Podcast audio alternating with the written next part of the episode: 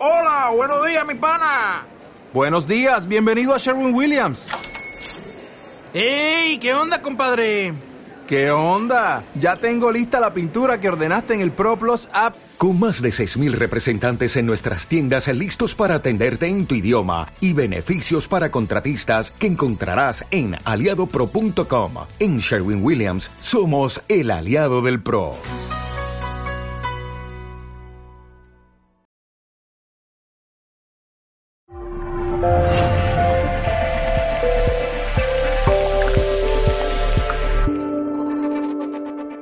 Muy buenas, es un verdadero placer poder saludarte de nuevo desde el programa Gente Brillante en Libertad FM a través de estas ondas maravillosas que nos están escuchando tantos oyentes por un lado de Libertad FM pero también de Mindalia Televisión, a través de Facebook, a través de múltiples canales e incluso podcasts, es decir, estamos en prácticamente todos los sitios y en este programa Gente Brillante vamos primero a saludar a todo el equipo empezando por Dani, Dani que está en el control, ¿qué tal? ¿Cómo estás? Pasamos a ver a Tony Sánchez, saludar a Tony Sánchez, hola Tony, y con todas las personas de Mindalia Televisión que nos ven por todo el mundo. Y vamos ahora a saludar también a nuestros principales invitados. Hoy tenemos la suerte de tener a dos grandes invitados, dos eh, amigos de la casa, amigos de gente brillante, amigos de Arte Coaching, por supuesto que sí, como pueden ser Wilson, Wilson Ayerbe, ¿qué tal estás? ¿Cómo estás? Muy bien, Kike, muchas gracias. Bienvenido al programa y también vamos a saludar a Andrea, Andrea Villamizar, que como sabéis aparte también lleva las redes sociales de Darte y de este programa. ¿Cómo estás, Andrea? Muy bien, muy agradecida por la invitación. Genial. También tenemos por aquí a Juano, que nos va a hacer algunas fotitos, que también es parte del equipo. y bueno, hoy tenemos un programa muy especial, muy especial, y vamos a empezar eh, la primera hora hablando de, de, coaching, como siempre, la parte de maestros del coaching, eh, donde damos soluciones, damos iniciativas para vivir una vida mucho más eh, plena, ser esa mejor versión de nosotros mismos, especialmente en los momentos de zozobra, en los momentos de adversidad. Hay una palabra que se llama resiliencia, que está también muy, muy de moda, eh, que es nuestra capacidad de poder volver a ser quienes éramos o poder volver a recuperarnos. Es decir, esa máxima que dice que cada vez que te caes, levántate una vez más y podrás seguir adelante, pues es la máxima también de la resiliencia, esa capacidad de volver a ser tú mismo. Y bueno, pues tenemos aquí a dos expertos, coaches, eh, que también pasaron por las, eh, por las eh, clases de Darte y que, que bueno, aplican el coaching en su vida y en su vida profesional y personal, por supuesto que sí. Y nos gustaría saber además vuestra, cómo os ha podido ayudar el coaching a la hora de resolver en este caso a nivel personal, vuestras, eh, sobre todo vuestros momentos difíciles y complicados, especialmente siendo los dos personas que venís de, Latinoamérica. Tú, Andrea, vienes de Venezuela y tú, Wilson, vienes de Colombia en situaciones que supongo que habéis vivido bastante complicadas, que os han hecho además tener que coger eh, pues el avión y venir aquí y cambiar un montón de cosas, ¿no? A nivel cultural y personal, ¿no? Me gustaría saber un poquito vuestra experiencia y cómo habéis resuelto a nivel con, herramientas del coaching, cómo habéis resuelto esos problemas que os habéis enfrentado. Empezamos por ti, Andrea. Eh, bueno, básicamente para mí mm, los primeros cinco años fueron muy difíciles porque yo me sentía víctima de la circunstancia. Okay.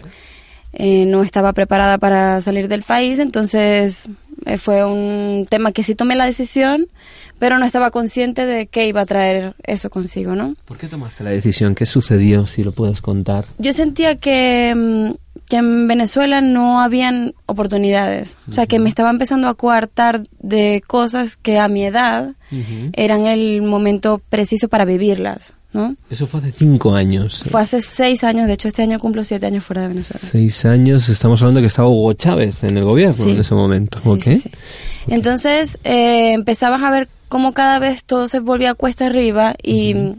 tenías la sensación de que, bueno, si estoy en una edad joven, todavía para crear, para crecer, ¿cómo hago para para hacerlo en un país donde las oportunidades cada vez son más, más pocas, o sea, más cortas. ¿Qué es ¿no? lo que sucedía exactamente? ¿No, no podías sacar tus proyectos? Tus, ¿Habías terminado de estudiar? ¿Cuál, cuál era tu Sí, situación? yo había terminado de estudiar, eh, ya yo tenía mi propia empresa también y, y de verdad que me iba bastante bien en ese momento. Pero era una sensación de no tener libertad. No tenías libertad para hacer cosas tan básicas como salir en la noche con tus amigos. Porque cada vez era más complicado, había mucha inseguridad. ¿Y delincuencia por las ah, calles? Sí, delincuencia, eh, casos difíciles de secuestros, o sea, cosas que gente conocida que tres meses secuestrado, ¿sabes? En la, en la capital de... Yo vivía en, en- en el occidente del país, Ajá. en Maracaibo, Sí. que es como una de las segundas ciudades, o sea, la segunda ciudad más importante de Venezuela. Maracaibo. Sí. eh, y cuando te vas dando cuenta de que, de que tú te planteas tu juventud como un momento de sentirte libre, de crear, de desarrollarte, y empiezan a pasar estas cosas eh, en búsqueda de una oportunidad de ser, al final, ¿no? Y por eso decidí, de hecho, mi primer país a donde yo emigré fue Colombia. A Colombia, Sí. precisamente. Estuve cinco años en Colombia y, y para mí fueron cinco años muy, muy, muy difíciles. ¿Qué te llevó a ir a Colombia? Yo creo que mi decisión de Colombia era la facilidad, también porque es un país que te abre mucho las puertas y también por la cercanía. No me sentía en la capacidad de irme a un país tan lejos de mi familia. Entonces, mm, Colombia porque estaba más cerca, ¿no? Y de verdad que la universidad donde hice el máster se portaron súper bien conmigo, eh, entendieron todo el caso. También en Venezuela en ese momento tú para salir del país Sí. necesitabas pedir como una especie de permiso para tener una cantidad de divisas y poder pagar tu año fuera del país. Eh, entonces cada vez todo era como más complicado, ¿no? Y me pareció que Colombia era, un- era un- una oportunidad. Y ellos entendieron muy bien eso en la universidad. Pero te digo que fueron cinco años muy difíciles porque cuando tú no tomas eh, la decisión tan consciente, empiezas a aflorar de ti todo lo desconocido. Las incertidumbres. Exacto. Y todo lo que quizás tú nunca habías sentado a hacerte conciencia de, de verdaderamente quién eres, qué es lo que te gusta, cuáles son tus prioridades, con qué te identificas.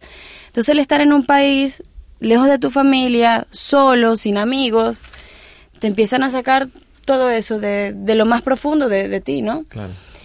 Y fue sumamente difícil. De hecho, yo lo reconozco. Yo tuve una enfermedad autoinmune en la tiroides, que me tuvieron que hacer un- una radiación con yodo. Sí.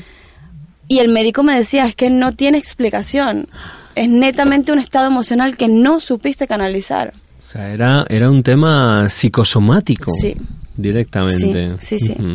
Entonces, luego que yo decido irme de Colombia, que llego a España, ya yo venía con la idea rondándome del coaching. Cuando llegué aquí fue, yo dije, wow, o sea, si uno tuviera la capacidad de tener esta herramienta al alcance, te das cuenta de que puedes hacer el proceso mucho más saludable para ti. Porque el coaching te permite aprender a conocerte, saber cuáles son las cosas que son importantes para ti, qué re- con qué recursos cuentas, cómo hacer cada paso que das de una manera que sea óptima, que no te ge- genere estrés o un sobreesfuerzo o autoexigirte demasiado. Y yo al sentarme durante estos nueve meses eh, en la escuela fue darme cuenta de, de cosas que ni siquiera conocía de mí y cosas que yo traía conmigo desde la infancia. Porque mm, ese estado emocional del que te hablaba cuando yo vivía en Colombia era la sensación de que yo estaba perdiendo mi seguridad una de las de lo- las tres necesidades básicas del ser humano, la seguridad. ¿Y quién me generaba a mí mi seguridad? Mis padres. Entonces, al desprenderme de ello era, wow, entonces ahora, ¿cómo te generas tu seguridad? Ajá. Tú mismo. Claro. Si pasa algo, entonces, ¿cómo lo resuelves? ¿Con qué recursos cuentas? Entonces, yo era como un mar de... Y todo eso lo entendí cuando lo bajé a tierra durante estos nueve meses estudiando, estudiando en arte. ¿Cómo es posible que el coaching es, vamos a explicárselo sobre todo a los eh, televidentes y a los oyentes, cómo hace el coaching, qué herramientas tiene el coaching para poderte hacer consciente precisamente de todas estas cosas, estos obstáculos y los recursos que, que puedes utilizar para superarlos? ¿Cómo Para mí una de, la- de los tiene muchos recursos muy importantes, ¿no? Uno de los recursos que para mí han sido muy em, muy exitosos y que me ha cambiado mucho la vida es lo que hablaba Celia la semana pasada. Eh, las preguntas poderosas. Preguntas poderosas. Que, yo le las digo haces a ti mismo. además, respuestas ¿no? poderosas, ¿no? Respuestas poderosas. Cuando claro tú sí. estás en una situación de cambios constante, de que eh, mucha incertidumbre, de que no sabes qué va a pasar, em, empiezas, ay, no sé, no sé, no sé. El no sé es la palabra favorita. Claro. Y eso lo que te genera es un estado de un torbellino, de emociones, Angustia de pensamientos, de claro. un montón de, de historias que no llegan a ningún punto en particular. Entonces, cuando yo empecé a aprender el arte de preguntar, porque para mí hacer preguntas es un arte, empecé a hacérmelas a mí. Sí. Bueno, ¿y qué significa esto para ti?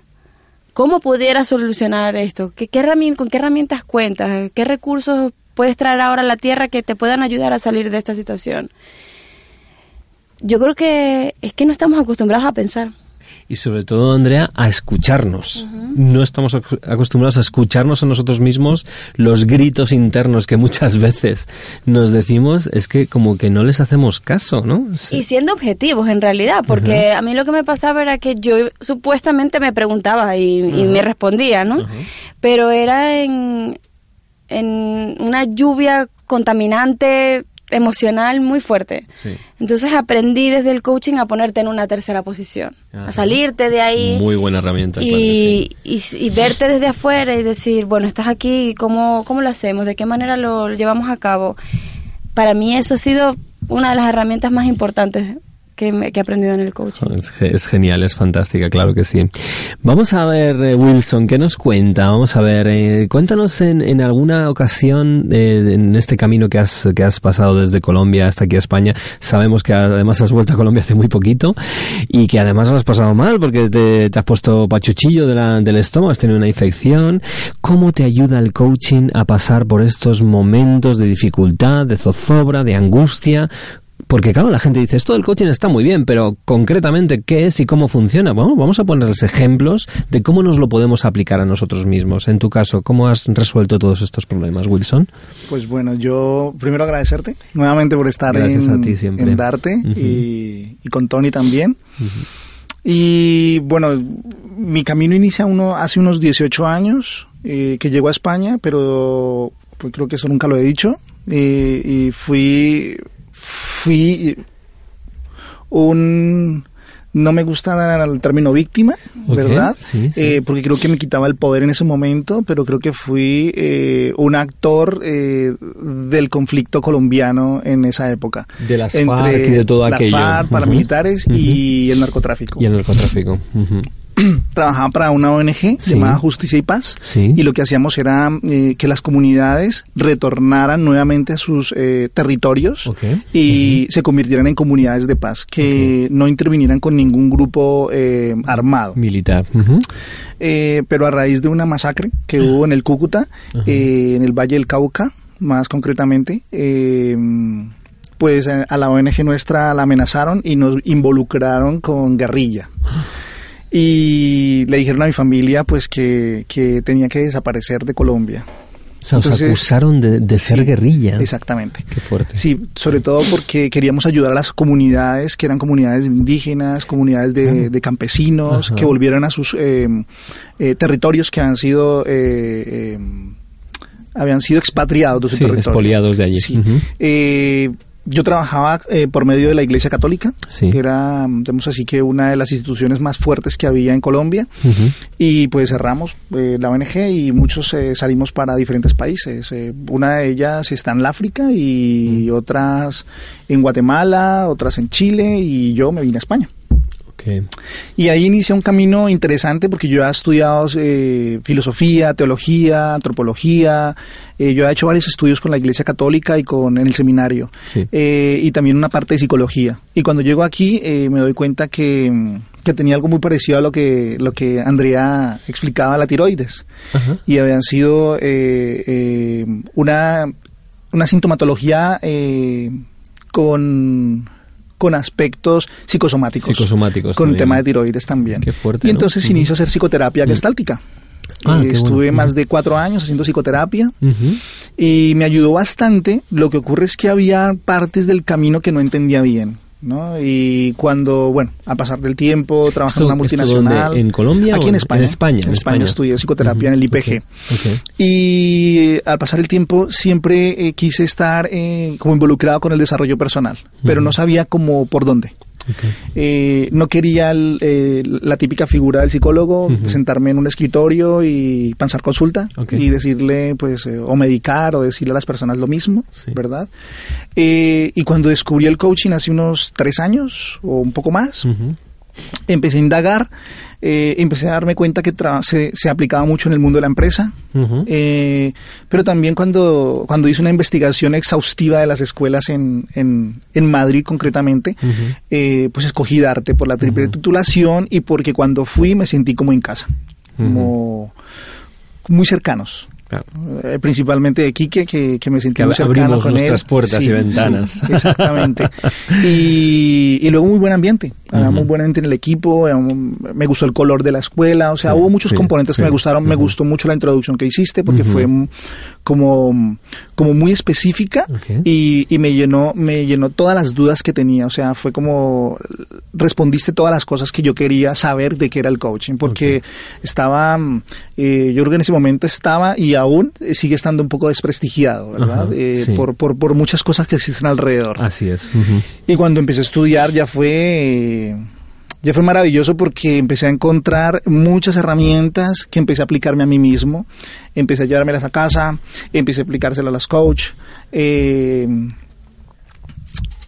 encontraba cuáles eran mis creencias que me habían detenido durante un tiempo, Ujú. cuáles han sido las creencias que me han mantenido en el, eh, como a veces en el, en el miedo, como a veces en el estado de quiero hacerlo pero no puedo, eh, quiero hacerlo pero hay algo que me detiene y no sabía qué era lo que me detenía. Y con el coaching Y lograbas con el coaching entendí una cosa y- súper chula Ajá. porque era que las cosas que yo pensaba que me detenían, que eran negativas, Sí. resultaron ser que tenían su propósito positivo. Eso es. Y eso me hizo amistarme con mi otro yo. Qué bueno. Me hizo amistarme de, de la frustración, de por qué tuve que salir de esa manera. eh, vine a un país y, y empecé de cero. Eh, aquí no me han reconocido, eh, vamos a decir, mis estudios. eh, trabajaba en servicios, no trabajaba en lo que trabajaba en Colombia. O sea, había una serie de conflictos en mí que, que chocaban mucho. Claro. Pero cuando encontré esa parte cuál era el propósito positivo de todo lo que me estaba ocurriendo y esas creencias que tenía, eso fue como, como el boom que dice Tony Robbins, eh, encontré mi gigante.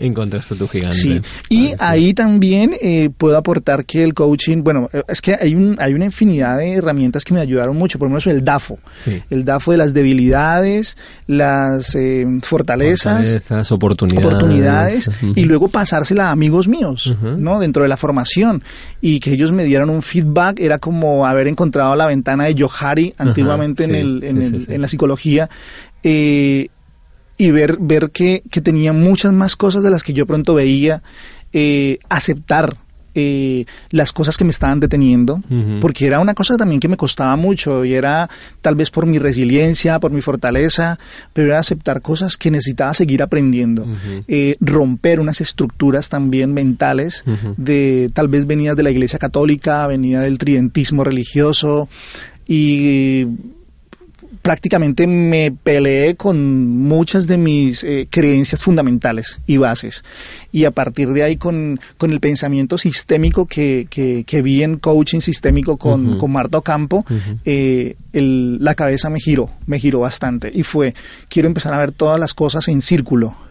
Quiero empezar a ver las cosas si- sin tener que dejarlas ver lineales y rígidas Eso es. sino de verlas de una forma flexible, de una forma que, como decían en el coaching, del no juicio, del yo le agregaba, yo le decía y era sin juicio mejor, ¿no?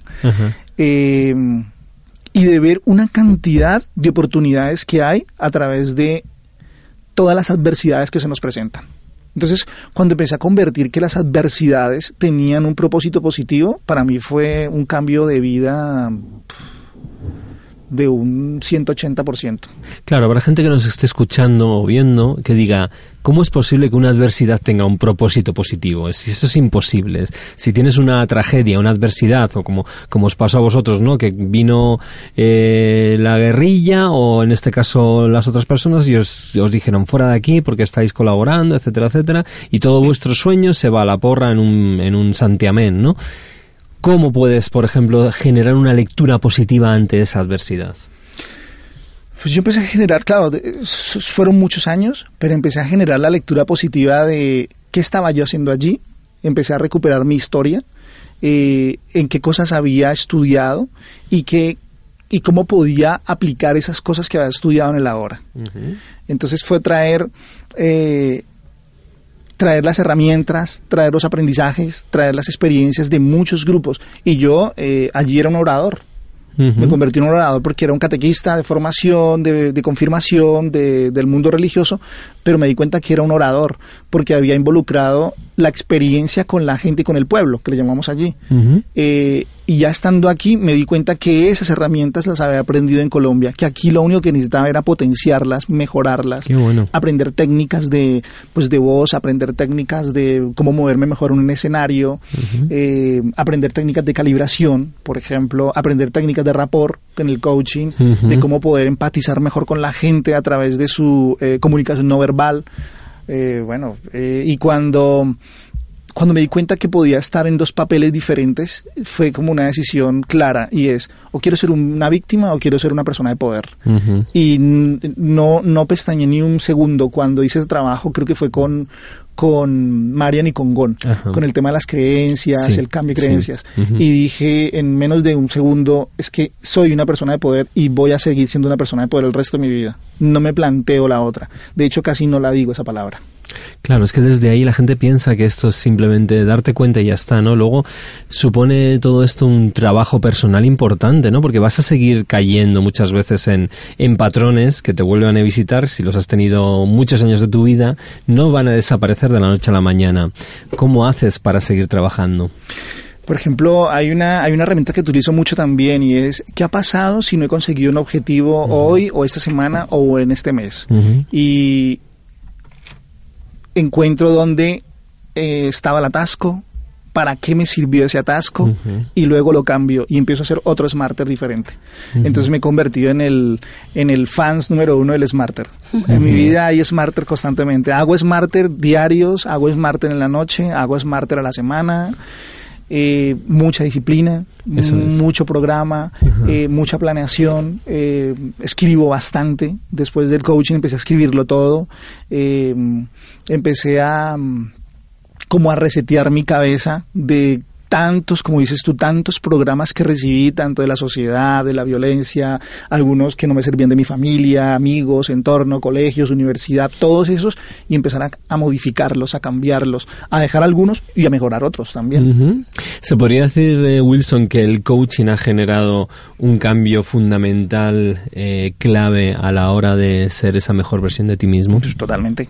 Es una herramienta, para mí es una de las herramientas más importantes que, que he encontrado eh, mm, eh para mi cabeza. Eh, decía, decía Andrea, las preguntas poderosas. Eh, me encantaba leer a Aristóteles y Platón, eh, pero cuando empecé a ver toda la historia del coaching, empecé a entender que el coaching también se fundamentó en esto y fueron las preguntas poderosas que se hacían los filósofos antiguamente. Y ahora constantemente, de hecho, me he convertido en un preguntón. Eres un preguntón. En cualquier lado donde estoy, bueno, me he convertido en tres cosas. En un preguntón, en un escuchador y en un observador. A veces me preguntan y dicen, no hablas. digo, es que estoy viendo. Y dice, ¿qué ves? Entonces me gusta observar mucho el sistema, me gusta observar mucho los patrones de las personas. Eh, y escuchar creo que es una de las herramientas fundamentales que inicié a desarrollar en el coaching. La escucha activa. Eh, todo lo que la persona decía, eh, no solamente con su voz, sino con su cuerpo, con sus manos, con sus gestos eh, y a veces con sus silencios. Entonces, cuando, cuando encuentras esas tres herramientas y las solidificas en algo que tú quieres aplicar para el resto de tu vida y ayudar a más personas, como me ocurrió a mí, yo creo que ha sido fundamental el coaching en mi vida. Mm, así es, yo creo que el, coaching concretamente y, y, sobre todo el darnos cuenta de lo que sucede es fundamental. El otro día viendo un vídeo hablaba una persona sobre la historia de la langosta. Las langostas en el mar eh, lo que hacen es crear un esqueleto externo para protegerse de los, de los otros em, depredadores. ¿no? Lo único que llega un momento donde ese exoesqueleto ya es pequeño y se está expandiendo por dentro necesita dejarlo fuera, necesita romper con ese esqueleto. Entonces el dolor es el indicador que hace que debes dejar ese esqueleto para conformar uno nuevo. Si la langosta hubiera sido humana, por ejemplo, le hubiera dolido, hubiera ido al médico, le hubiera mandado unos calmantes y no hubiera generado ese nuevo esqueleto, no se hubiera expandido, no se hubiera desarrollado como la langosta que va a poder ser. Y sin embargo, eh, los seres humanos eh, estamos, eh, en cuanto nos duele algo, buscamos eliminarlo directamente, ¿no? Entonces, desde ahí, ¿Cuál ha sido, por ejemplo, para ti, Andrea, un dolor o una experiencia dura o difícil que ahora con perspectiva la ves como fundamental a la hora de ser la persona que, eres, Andrea? Bueno, yo creo que todos los dolores forman parte fundamental de la transformación del ser humano. Pero uno de los dolores para mí más fuertes eh, quizás fue el divorcio. y, y, darte cuenta de que, mm, de que divorciarte puede ser el, el, el, fin de un, de, un, de un momento de tu vida en el que estabas muy vinculada y relacionada a una manera de ser y luego a través de ese mismo dolor darte cuenta y transformar ese dolor y entender de que ese dolor fue parte de un proceso que tenías que vivir para convertirte en lo que hoy en día eres, ¿no? Porque ciertamente en países latinoamericanos, bueno, quizás aquí en España también, el divorcio es un fracaso. Y yo no tenía planteado divorciarme. Entonces, em, el hecho de ver el divorcio como, como un momento muy duro, muy difícil de vivir personalmente, em, también me hizo crecer y, y madurar mucho. Y hoy en día tengo recursos y tengo una historia que contar a los demás también, porque siempre ayudas a, través de tu propia experiencia.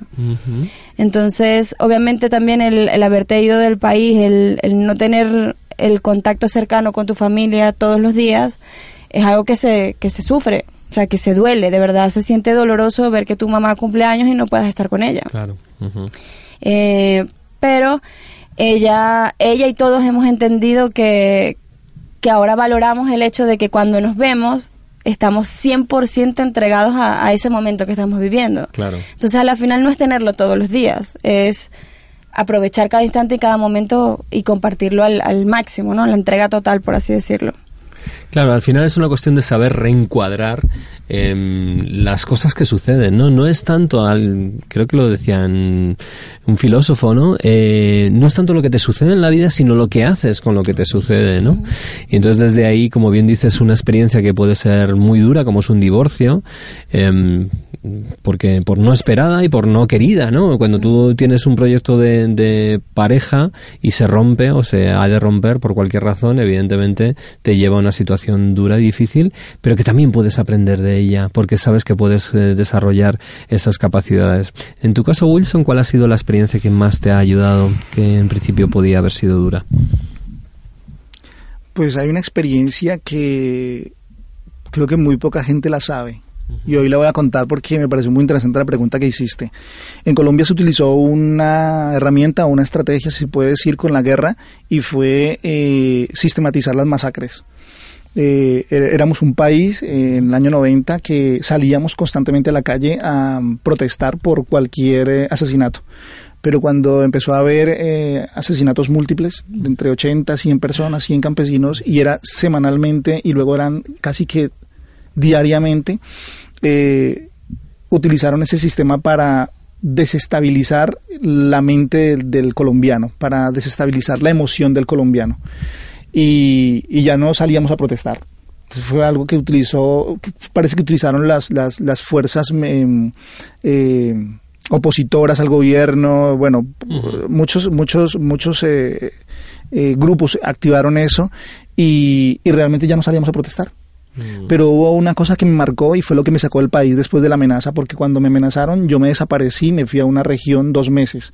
Pero cuando regresé eh, hubo una masacre en particular en el Valle del Cauca que me marcó eh, y me quedé en la cama y, y, me bloqueó algo que nunca me ha bloqueado en mi vida y fue el miedo y el dolor profundo. Y dije, no puedo continuar en este país porque voy a morir, pero voy a morir de tristeza. De tristeza. De tristeza y de dolor. Y, y eso eso me acompañó muchos años, muchos años, e inclusive en, el, en, la psicoterapia trabajaba eh, temas como estos. Eh, y ahora que he vuelto a Colombia, eh, he estado dos meses y medio, justamente eso lo transformé. Durante el momento del coaching de la PNL de hace, de hace dos años o más que estaba en Darte y acompañado por, por Quique, transformé ese suceso. Y ese suceso ahora es una de las cosas que me anima. Oh, genial porque, porque convertí ese suceso en honrar a las personas eh, que murieron por paz. Entonces, eh, a veces lo utilizo como un anclaje. Cuando veo, cuando veo injusticias, utilizo ese anclaje y digo, necesito seguir trabajando por la justicia, necesito seguir trabajando por la solidaridad, necesito seguir trabajando por el poder de la gente, necesito seguir trabajando por entregar todo lo que he aprendido aquí en Colombia y por de una u otra manera honrar a Colombia, eh, pues con lo que yo viví, con lo que yo nací allí y aprendí y pues toda mi familia vive allí. Entonces haber vuelto ahora a estar dos meses de una intensidad increíble trabajando con diferentes tipos de grupos, eh, desde universitarios, eh, militares, hasta personas eh, habitantes de la calle que estuvimos dos días con ellos repartiendo comida. me acompaña ese recuerdo y es lo que también de una u otra manera me ayuda a continuar con, con la labor que tengo, con mi propósito de vida convertirlo, eh, solamente se lo debo a eso, se lo debo al mundo del coaching y se lo debo al mundo de la PNL. Pues eh, con esto nos quedamos, Wilson, porque realmente el propósito es una de las cosas fundamentales en coaching y tener un propósito siempre en mente cuando hacemos el, nuestro día a día en lugar de ir de piloto automático es fundamental. Cuando la gente nos pregunta esto, el coaching, ¿para qué sirve? ¿Qué forma, qué forma práctica podemos utilizar? Nos habéis estado hablando de reencuadrar, de agradecer, de honrar, de propósito, de cambiar creencias, valores, etcétera. Todo eso es fundamental para llevar una vida plena y una vida tan fantástica como la que estáis viviendo ahora mismo vosotros, en un momento fundamental de proyectos, de cosas por delante. Eh, en muchos casos también colaborando con la escuela, así que os lo agradecemos muchísimo. Y vamos a seguir con vosotros, no obstante vamos a hacer un pequeño, una pequeña pausa para escuchar eh, un momento publicitario precisamente de nuestro patrocinador que es Darte y ahora enseguida volvemos y hablamos de programación neurolingüística. Pues volvemos aquí de nuevo, ahora hablando de maestros eh, de PNL, nuestra sección que va justo detrás de maestros del coaching. Estas dos disciplinas absolutamente complementarias y además primas hermanas que nos van a ayudar a tener una vida mucho más plena y nos van a permitir eh, seguir avanzando en este proceso tan bonito que es la vida. Estamos con nuestros invitados, tanto Wilson Ayerbe como Andrea Bellamizar, personas que vienen de Sudamérica, que las hemos abrazado, son, somos hermanos, somos amigos, somos eh, uno, como se suele decir en el mundo del desarrollo personal, y, además que nos puede ayudar muchísimo. Hay una de las, precisamente una de las um, eh, creencias de sabiduría que nos habla nuestro queridísimo Fran Puselico, creador de la PNL, y que tenemos suerte de tenerle dentro del elenco de profesores en Darte, que la diferencia es igual a belleza. ¿Cómo explicaríais este concepto, Wilson? Para mí es una creencia que me ha marcado mucho porque me ha permitido aprender de todo lo diferente. Yo creo que antiguamente buscaba mis eh, iguales para aprender de ellos y ahora me encanta aprender de lo diferente. Me encanta aprender de, de oradores que hablan diversos temas, me encanta aprender de otros deportes, eh, me encanta aprender de neurocientíficos, eh, entonces me ha abierto un, me ha abierto la mente me ha abierto la mente a decir, tío, eh, no busques solamente tus iguales, busca gente diferente y aprende de todos, porque, porque todos tienen un mapa diferente, porque todos eh, tienen un acervo y tienen una sabiduría de la que puedas aprender. Entonces a mí me ha abierto, particularmente me ha abierto el mundo del aprendizaje. Ampliar mapas, ¿no? ¿Qué significa esto, Andrea? Del mapa no es el territorio, otra de las creencias de sabiduría. Bueno, básicamente... Eh, todos tenemos una manera de ver el, de ver el mundo, ¿no? Y siempre lo ves a través de tu propia experiencia. Eh, muchas veces estamos involucrados en una situación en la que vamos por el juicio, con el juicio por delante. Siempre es, si pasa esto es porque, y creemos tener la verdad absoluta de la situación, ¿no? Una de las cosas que más aprendes eh, cuando, cuando eres una persona resiliente y, y que de verdad lo fomenta la PNL es el hecho de entender de que solo porque tú veas la realidad de esa manera no significa que, sea completamente así, ¿no? que, que lo que yo tengo o que yo conozco por mis propias creencias, por mi propia experiencia, no tiene que ser realmente tu verdad y no tiene que ser lo que, o sea, la, certera de, de, la situación, ¿no? Entonces es simplemente entender de que cada quien tiene una manera de ver la vida y de que no porque tú la veas así significa que ese va a ser todo el territorio. Es tu mapa porque es tu experiencia, pero no es el territorio en general. Claro, y, como dice Wilson, si yo soy capaz de observar el mapa del otro y entenderlo, puedo hacer que mi mapa sea más amplio. Muchísimo más, amplio, muchísimo más amplio. mis posibilidades de actuación, de pensamiento y emocionales también se hacen más grandes, se hacen más anchas. Yo creo que al final te vuelves una persona muchísimo más curiosa, porque tienes la capacidad de observar a las personas, de entender, de, de, de verlo desde otra perspectiva y no, o sea, no ir tan con tus historias por delante, sino al contrario, como tratar de quitar un poco eso y te vuelves como un investigador. Entonces es como, ay, qué curioso, mira que esta persona piensa así de esto. Ay, yo no me había puesto a analizarlo de esta manera. Mira, esta es otra manera de solucionar este problema. Quizás yo he estado tanto tiempo como anclada a esta situación, entonces ahora quiero cambiar y mira cómo Wilson me lo presenta. Ah, wow. Entonces, a la final estás creciendo todos los días. Claro, eh, algún oyente eh, o televidente nos estará diciendo, oye, claro, eso está muy bien, pero cuando hay alguien que tiene un punto de vista distinto al mío, mm, lo primero que quiero hacer es imponerle el mío, es decirle, no, tú estás equivocado y yo estoy en lo cierto, ¿no? ¿Qué le podemos decir a la gente que, puede pensar así desde ahí?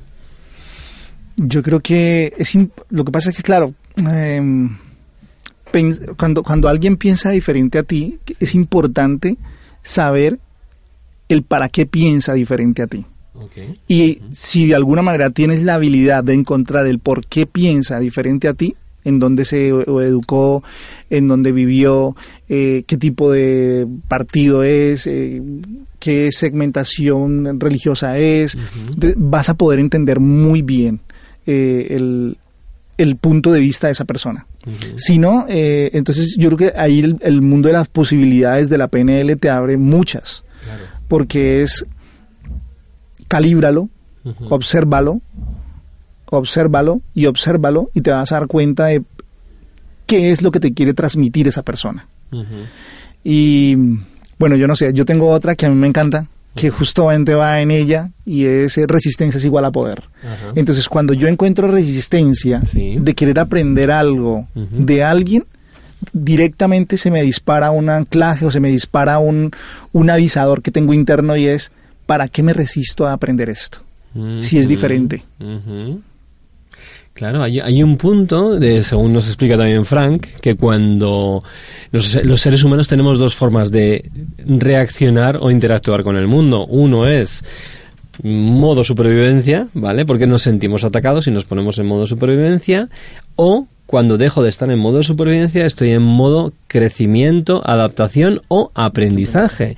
Y es ahí cuando me abro a los demás. Si yo estoy en una discusión y ambas partes están en modo de supervivencia para intentar proteger lo suyo porque se sienten atacados, nunca van a entrar en modo aprendizaje. Y desde ahí cualquier conflicto va a tener un final bastante triste, ¿no? Desde ahí no se va a poder resolver fácilmente.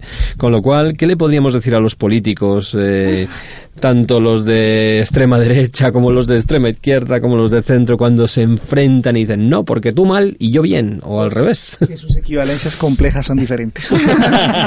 Entonces que vengan a estudiar PNL con nosotros. yo creo que yo creo que es muy importante entender el para qué quieres tú tener la razón. Claro. ¿Cuál es el propósito de llevar razón? Exacto, porque eso habla de una necesidad tuya personal. Entonces, ¿para qué quieres tener tu razón? ¿Qué te genera eso? Te está generando una sensación de seguridad o de sentirte validado por alguien, ¿no? En el caso de los políticos, que es un tema bastante difícil de, de, manejar. de manejar. y de entender. Y de entender. Bueno, ahí, ahí es donde la diferencia es igual a belleza Exacto. para nosotros, Uf, ¿no? sí, sí, claro. Yo creo que, que básicamente habría que empezar a, a mirar, o sea, dejar de mirar los in- intereses personales y empezar a mirar eh, como, como decía Marta, o sea, todos funcionamos como un sistema y todos pertenecemos al todo, ¿no? Entonces empezar a, a mirar eh, esa capacidad de si todos pertenecemos a este lugar, entonces qué es lo mejor para, para, para todos, ¿no?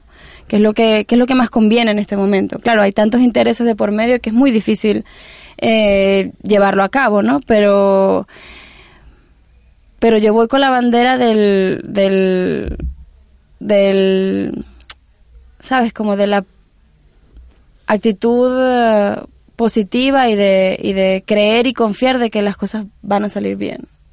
Claro, desde ahí hay un, hay un, una duda con respecto a la gente, ¿no? Dicen, bueno, pues si la PNL es tan bonita y tan buena, el coaching es tan bonito y tan bueno, ¿por qué no eh, esto se aplica en la política, en los gobiernos, en las, eh, en las estrategias, etcétera, etcétera? ¿Por qué no la PNL se está aplicando en el día a día de todos estos estas profesiones, no? Porque resistencia es igual a poder. Porque yo, yo tengo una respuesta, eh, trabajo con algunos políticos y ha habido resistencia eh, porque tienen que cambiar muchas creencias. Eh, porque también es verdad que ellos eh, tienen que recibir una asesoría determinada de unos a, eh, personas que les ponen. O porque ya están casados con esos asesores. Entonces eh, hay, hay como un hermetismo de mm, esas herramientas que saben que son muy poderosas, Sí. eh, pero también necesitan cosas muy inmediatas y, y yo creo que hay una parte de miedo de parte de ellos, Claro, de claro. parte de los asesores y de parte de, de lo- de los políticos. Y es, eh, si yo aprendo esto, pueda que salga del sistema. Y también yo creo que una de las cosas que para mí la PNL, o sea, PNL es igual a libertad. Sí. Para mí, ¿no? La política no está hecha para que los seres humanos sean libres. Mm, qué curioso. Si le preguntásemos a Pedro Sánchez o a, o a los, el resto de políticos, Pedro Sánchez porque es el presidente, pero vamos, el resto exactamente igual, nos dirían, eh, ¿la política no es libertad? ¿No quiero darle libertad a mi pueblo? Yo no lo veo así, porque mm, sí, ciertamente la política sirve para dar un orden eh, y que todos convivamos de una manera eh, sana. Yo lo que veo es que cada vez lo que hacen es coartar más la libertad del ser humano. y, y cada vez te ponen más trabas, son más normas, son eh, más burocracia, cada vez hay pasos que te alejan más de, de objetivos tan sencillos. O sea, que tú dices como, pero, pero es que no, no, no, no entiendo. Y entonces la política lo que hace es ir directo a tu cerebro a adoctrinarte. Adoctrinarte. Y entonces, eh, para mí la PNL es todo lo contrario. La Claro. PNL para mí es tener la libertad y la capacidad de entender de que la vida no te pasa, tú le pasas a la vida. Y tú decides cómo vivirla.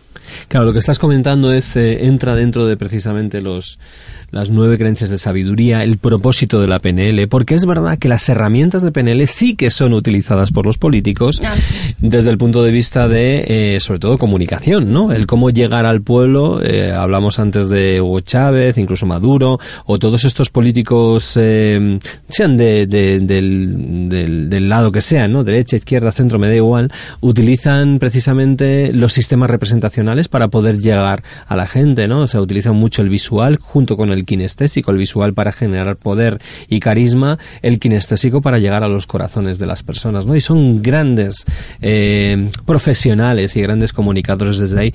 Lo que les pierde donde no terminan de utilizar una PNL realmente precisa es porque no tienen la base de las nueve creencias de sabiduría, ¿verdad?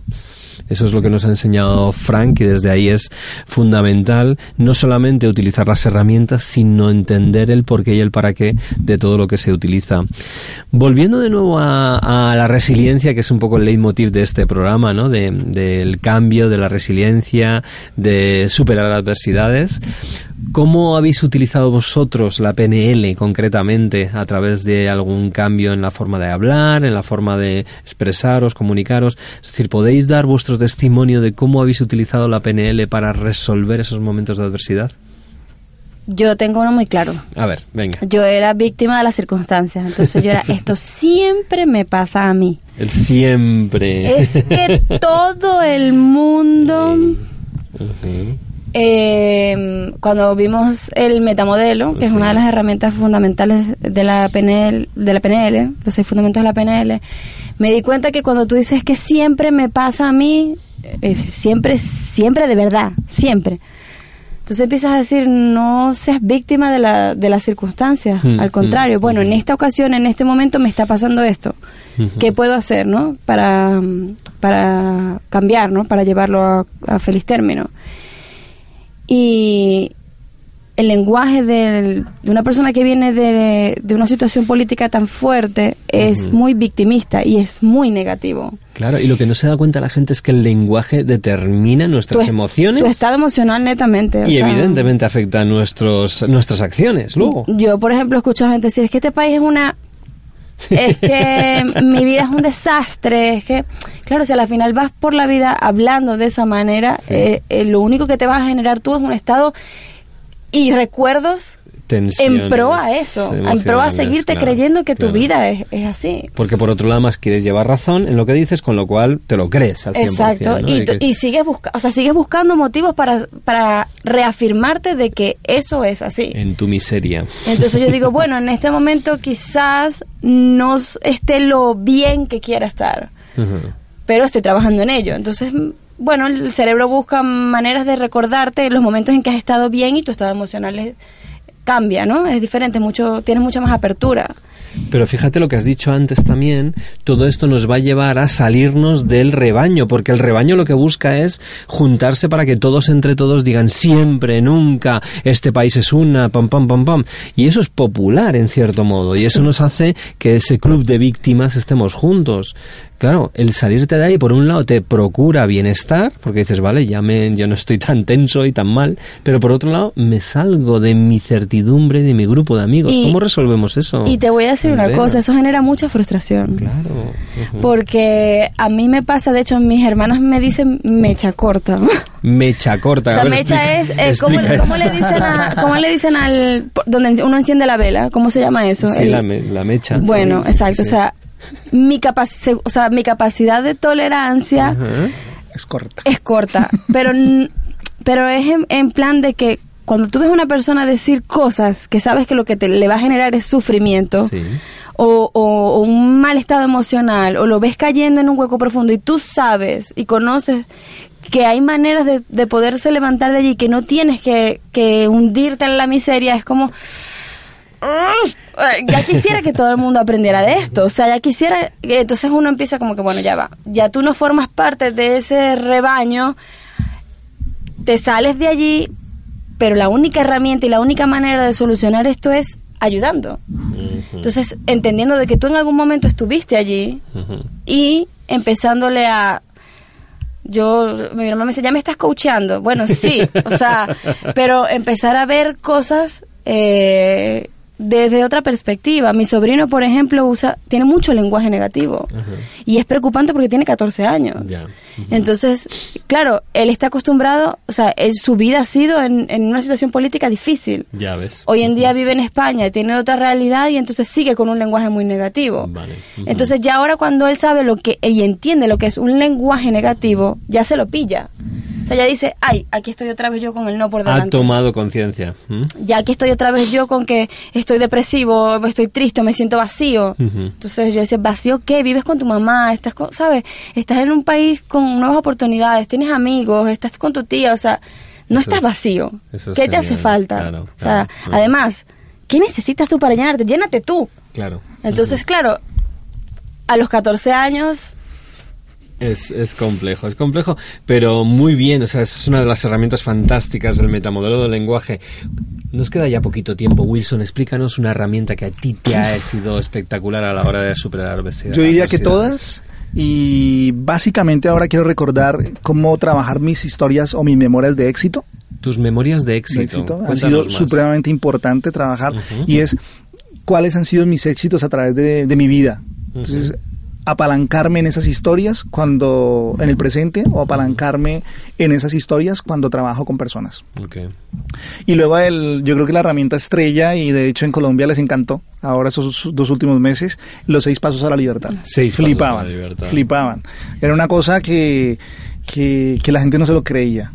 Y, y hubo demostraciones, eh, hubo gente, o adolescentes que lo trabajaron, hubo gente mayor, eh, profesionales, y decían, qué herramienta tan sencilla, pero qué herramienta tan poderosa. Muy sencilla, Y- seis sí. pasos. Vamos, en, nos quedan dos minutos. ¿Podemos enumerarlos por lo menos, los seis pasos? sí. Primero, Identifica el trigger. identifica el disparador, eso es, lo que te genera ese enfado, por Exacto. ejemplo. El segundo es para y respira. Para y respira, es decir, tienes así una presión en el pecho y enseguida respiras. Exacto. Tercer paso. El tercer paso es eh, piensa en qué estado necesitas. Eso es, que se pregunta respuesta, ¿qué estado necesitas? Pues quiero calma, por ejemplo, ¿no? Exactamente. El cuarto es instáuralo.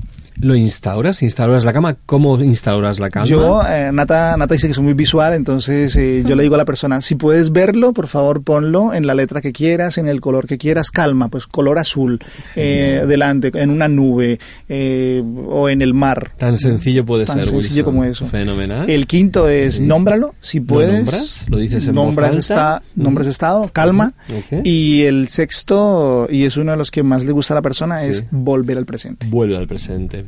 Vale, estos son seis pasos, pero que a lo mejor después de la práctica lo puedes hacer nada, en, Sí. en tres segundos. Dice Nata que yo me he vuelto más maestro, entonces dice que yo lo puedo hacer en seis segundos. Porque dice- a veces, a veces me, me, me trata de secuestrar alguna emoción muy fuerte. Y en Colombia pasó muchos casos, ¿no? Entonces intentó secuestrarme y fueron seis pasos eh, que cuando lo practicas mucho tiempo, Claro. muchos, muchas veces, se te vuelve ya un hábito eh, inconsciente. Claro, nos dice Frank cuántos días hay que 90. practicarlo durante 90 días seguidos y seguro que queda. La pregunta la gente, la gente dirá, ¿y merece la pena estar 90 días haciendo esto? Mira ¿Qué mi sonrisa.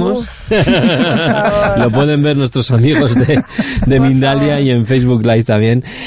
Muchísimas gracias tanto Wilson como Andrea por haber estado esta mañana con nosotros. Hemos aprendido muchísimas cosas, tanto de coaching y ahora en Maestros de PNL, todas las herramientas que la PNL nos pone a nuestra, disposición. Queremos traer gente que las utilice y que vea realmente la practicidad que tienen estas herramientas. Hemos hablado del metamodelo del lenguaje, hemos hablado de los seis pasos a la libertad, hemos hablado de muchas cosas. Muchísimas gracias. Esta es vuestra casa, sois, partes de, sois parte de Darte, sois parte de gente brillante. Así que, bueno, vamos a descansar porque ahora vienen unos invitados fantásticos. Y eh, nos vamos a pasar a los servicios informativos que nos van a decir cosas muy interesantes y vamos a ver si les enseñamos a hacer PNL también a todos estos. Muchas gracias. Venga, Gracias, hasta ahora chicos, gracias.